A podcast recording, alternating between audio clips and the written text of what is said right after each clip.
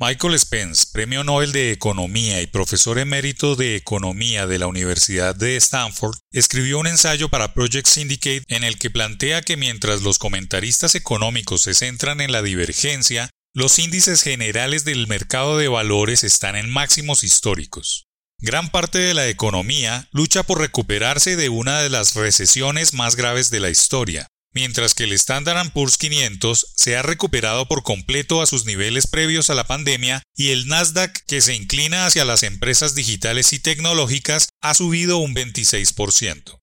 Los mercados de valores están reflejando poderosas tendencias subyacentes amplificadas por la economía pandémica. Los precios de las acciones y los índices de mercado son medidas de creación de valor para los propietarios del capital, que no es lo mismo que la creación de valor en la economía en general, donde el trabajo y el capital tangible e intangible juegan un papel.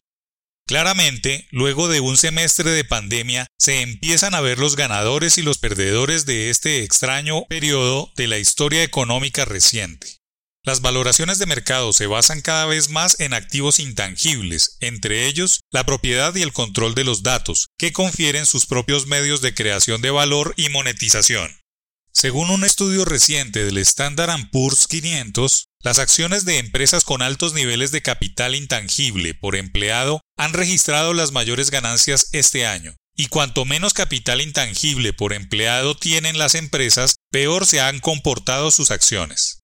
El primer gran dividendo de la pandemia es la aceleración de la economía digital, el verdadero desembarco de la llamada cuarta revolución industrial y lo que no es muy distinto, la transformación tecnológica no solo para las empresas, sino para los consumidores, quienes se han visto obligados a un distanciamiento social y a desarrollar una vida digital otrora lejana y vista como una meta por cumplir en el futuro.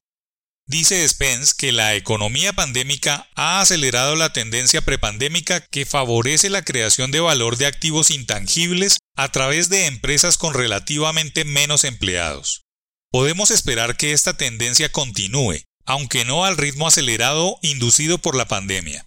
Las empresas tradicionales se recuperarán, pero la desconexión en la creación de valor entre las empresas en función de los intangibles por empleado persistirá y seguirá siendo un importante desafío económico y social.